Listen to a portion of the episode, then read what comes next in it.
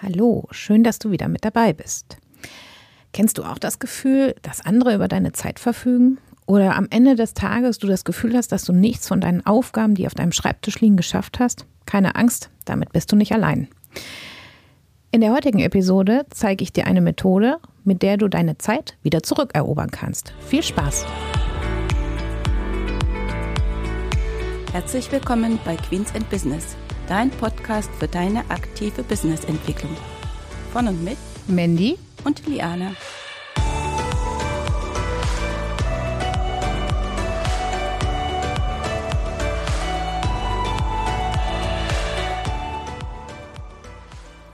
Eigentlich sollte heute das Interview mit Christiane Kösler kommen. Aber wie das so schön ist im Leben, manchmal plant man etwas und dann kommt einem die Technik dazwischen. Damit ihr aber diese Woche nicht leer ausgeht, habe ich mir überlegt, ich greife ein Thema unserer letzten Blogartikel auf. Die letzten beiden Blogartikel, beziehungsweise die letzten drei Blogartikel, handelten von Existenzgründerinnen mit handwerklichem Know-how. Und im Teil 1 und Teil 2 ging es darum, dass man in seinem Kalender Zeit blockt. Einmal Zeit für sich selbst, Freizeit nämlich, und einmal Zeit für Arbeiten am Unternehmen. Zeit für sich selbst ist deshalb wichtig, damit man seine eigene Leistungsfähigkeit aufrechterhalten kann. Wenn ich also immer nur arbeite, arbeite, arbeite und mir nie Zeit für mich selbst nehme, um mich erholen zu können und äh, Pausen zu machen und ja, einfach auch mal runterzukommen, dann kann ich irgendwann nicht mehr die Form an Qualität liefern, die ich, zu der ich eigentlich fähig wäre. Und im zweiten Blogartikel ging es darum, Zeit zu blocken für Arbeiten am Unternehmen. Arbeiten am Unternehmen können einmal Orga oder Verwaltung sein oder, was halt auch wichtig ist, ähm, in Zeit in die Entwicklung des eigenen Unternehmens äh, stecken. Sei es ähm, zum Beispiel die Sichtbarkeit zu erhöhen. Wenn ich Dienstleistungen verkaufe oder ähm, ein Produkt verkaufen möchte, dann brauche ich halt eine ja, erreichbare Zielgruppe und die muss ich gegebenenfalls vielleicht erhöhen und dafür brauche ich halt Ideen, wie ich das äh, umsetzen kann. Und das kann man nicht im Alltagsgeschäft einfach so zwischendurch machen. Dafür muss man sich schon Zeit nehmen und auch Zeit blocken und da muss man auch ähm, ja genug ähm, oder anders gesagt, äh, dort darf man nicht abgelenkt werden. Wenn dann halt immer einer dazwischen kommt, der äh, irgendwas von einem möchte, dann kann man nicht den Fokus seiner Gedanken darauf äh, legen, was man vielleicht ähm, machen kann, um sich weiterzuentwickeln. Ja, und dieses Time Blocking ist eine Methode. Und zwar ist das eine Form der Planung. Diese Technik von Time Blocking funktioniert folgendermaßen. Man stellt sich jetzt mal seinen Kalender vor als Beispiel jetzt mal von 8 bis 17 Uhr. Und diesen Kalender teilt man jetzt in Zeitabschnitte oder Zeitblöcke ein.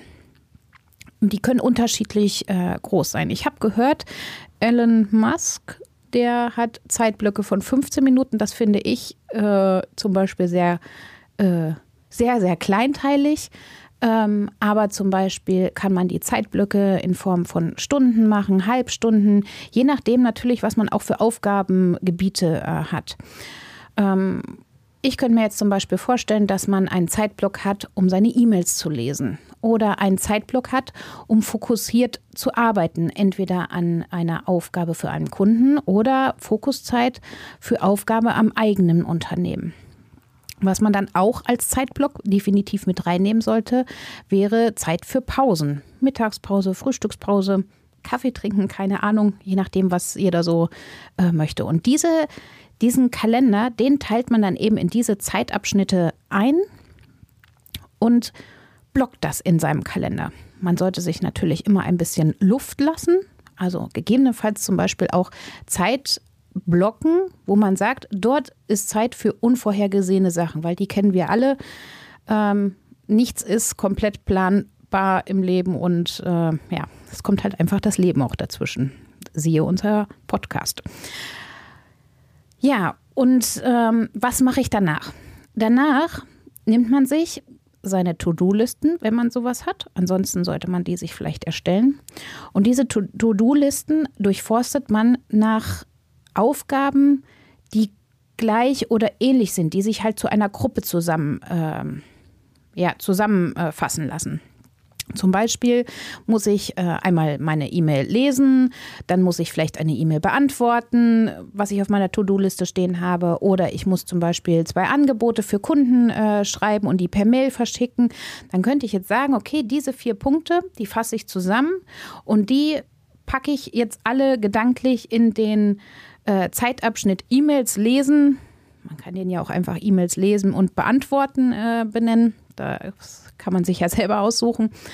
Und dann packt man diese Aufgaben halt gezielt in diese Zeitabschnitte rein, wo sie reingehören. Wenn ich also eine Aufgabe habe, was weiß ich, in unserem Fall, ich muss einen Jahresabschluss äh, erstellen, dann würde ich mir den eben äh, in die Fokuszeit äh, einplanen. Und so habe ich in meinem Kalender dann also durchgehend geblockt, was ich dann da mache. Mir kann auch halt keiner mehr, also das ist natürlich etwas, was man kommunizieren muss. Aber mir kann keiner also dazwischen irgendwas reinschieben und sagen, hier, da musst du jetzt mal. Dann kann ich sagen, nein, da und da äh, hätte ich Zeit, aber jetzt halt gerade nicht. Ist natürlich auch äh, etwas, was man, wenn man im Team arbeitet, besprechen äh, muss, wie dann das Vorgehen dazu ist. Und so hat man eben die To-Do-Liste, die man zwar, wo man all seine Aufgaben stehen hat, aber die kategorisiert man dann in die entsprechenden Zeitabschnitte rein. Der Vorteil ist, was nämlich To-Do-Listen nicht können, Pausen und so weiter, kann ich halt dort nicht mit, äh, ja, nicht mit aufschreiben. Also aufschreiben kann ich sie schon, aber sie fallen dann halt gegebenenfalls hinten runter. Ja, für wen ist Time-Blocking geeignet? Ähm, da gibt es verschiedene äh, Möglichkeiten. Also einmal würde ich sagen, für alle die, die sich die äh, zu Multitasking äh, tendieren, ähm, weil da häufig vielleicht auch das Gefühl am Ende des Tages da ist, ähm, man hat nichts geschafft oder zu wenig geschafft, weil man halt viele Sachen gleichzeitig gemacht hat und irgendwie sich zum Schluss äh, in diesen Aufgaben dann äh, verliert. Ähm, gedacht ist es auch für jemanden, der zum Beispiel konzentriert an einer Aufgabe arbeiten möchte, aber immer von irgendwas oder irgendwem gestört wird. Ähm, wenn ich zum Beispiel wissen möchte, wofür verwende ich so meine tägliche Zeit, dann sollte ich das, äh, diese Methode vielleicht auch einmal einsetzen, weil dadurch bekomme ich ein Gefühl, ähm, für welche Aufgabe ich wie viel Zeit aufwende. Manchmal vertut man sich ja doch ähm, wenn man etwas plant, ähm, wie viel Zeit man tatsächlich dafür braucht. Ja, wie bin ich jetzt auf Time Blocking gekommen? Das ist keine Methode, die ich mir selbst ausgedacht habe. Ich verfolge seit gut zweieinhalb Jahren den Podcast von Ivan Blatter.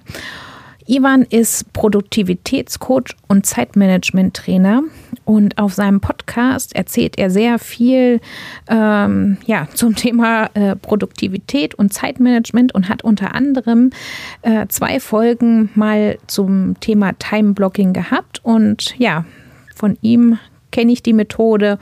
Und äh, wer mehr zu Ivan wissen möchte, ich verlinke Ivan in den Show Notes. Ähm, hört auf jeden Fall mal in den Podcast rein und seit neuestem findet er sich auch auf YouTube. Alle wichtigen Infos zu Ivan, wie gesagt, in den Show Notes. Ja, wie machen wir das jetzt äh, bei uns in der Kanzlei? Ähm, der Kalender von Liane, ähm, der ist mittlerweile nach dem Modell des Time-Blockings aufgestellt. Wir haben früher Meistertask im Einsatz gehabt, um all unsere Aufgaben äh, zu notieren. Jetzt haben wir Planner, aber in beiden äh, Programmen ist das Problem, dass ich dort keine stundenweise Block Markierung machen kann. Ich kann die Aufgabe zwar terminieren auf einen bestimmten Tag, aber ich kann zwar auch dahinter schreiben, wie viele Stunden ich brauche, aber ähm, ja, Papier oder auch gegebenenfalls die EDV ist ja ein bisschen geduldig, sodass also einfach nur dahinter steht, äh, ja, dauert zwar vier Stunden, aber zum Schluss habe ich dann äh, drei oder vier Aufgaben mit jeweils vier Stunden drin stehen. Ähm, man sieht das halt einfach ähm, schlecht. Und wie gesagt, beide Programme, egal ob Meistertask oder Planner, geben das halt so nicht ähm, her. Und deswegen ist es so, dass Liane jetzt in ihrem Kalender das so macht. Sie hat bestimmte Zeiten, wo sie ähm, E-Mails liest oder wo Pause ist oder wo sie abends eben ein Fazit macht, genauso wie sie aber Zeit für sich blockiert hat für Fokus also wo sie zum Beispiel am Unternehmen arbeitet. Sie hat einen ganzen Tag geblockt äh, für den Bereich der Buchhaltung und auch Profit First. Und äh, ja, dann gibt es natürlich noch äh, Lücken dazwischen, wo äh, Zeiten reserviert sind für Gespräche mit äh, Mandanten, die dann auch von außerhalb äh, gebucht werden äh, können. Oder halt natürlich auch Besprechungen von, mit Mitarbeitern zu bestimmten Themen oder eben halt auch unsere Mitarbeiterbesprechung, die in dem Kalender blockiert ist. Und so sieht man genau, wann freie Zeit bei ihr ist, wann man mit ihr einen Termin machen kann und es ist für alle Mitarbeiter im Team äh, schnell sichtbar, wann Zeit besteht. Und ähm, ja, es ist auch ein bisschen Einhalt geboten, immer dieses, äh, diese Tür- und Angelgespräche. Die sind zwar grundsätzlich vielleicht nicht verkehrt, aber manchmal ja, stören sie doch ein wenig äh, in dem äh, Tagesgeschehen des einzelnen äh, Mitarbeiters äh, oder halt der Chefin. Ja, so machen wir das. Ähm, ich würde dir empfehlen, probier es doch einfach mal aus und dann kannst du uns ja unten in die Kommentare schreiben, wie das bei dir so funktioniert. Wenn du mehr dazu wissen möchtest, es gibt bestimmt noch mal eine weitere Folge zu dem Thema. Bis dahin wünsche ich dir viel Spaß. Tschüss.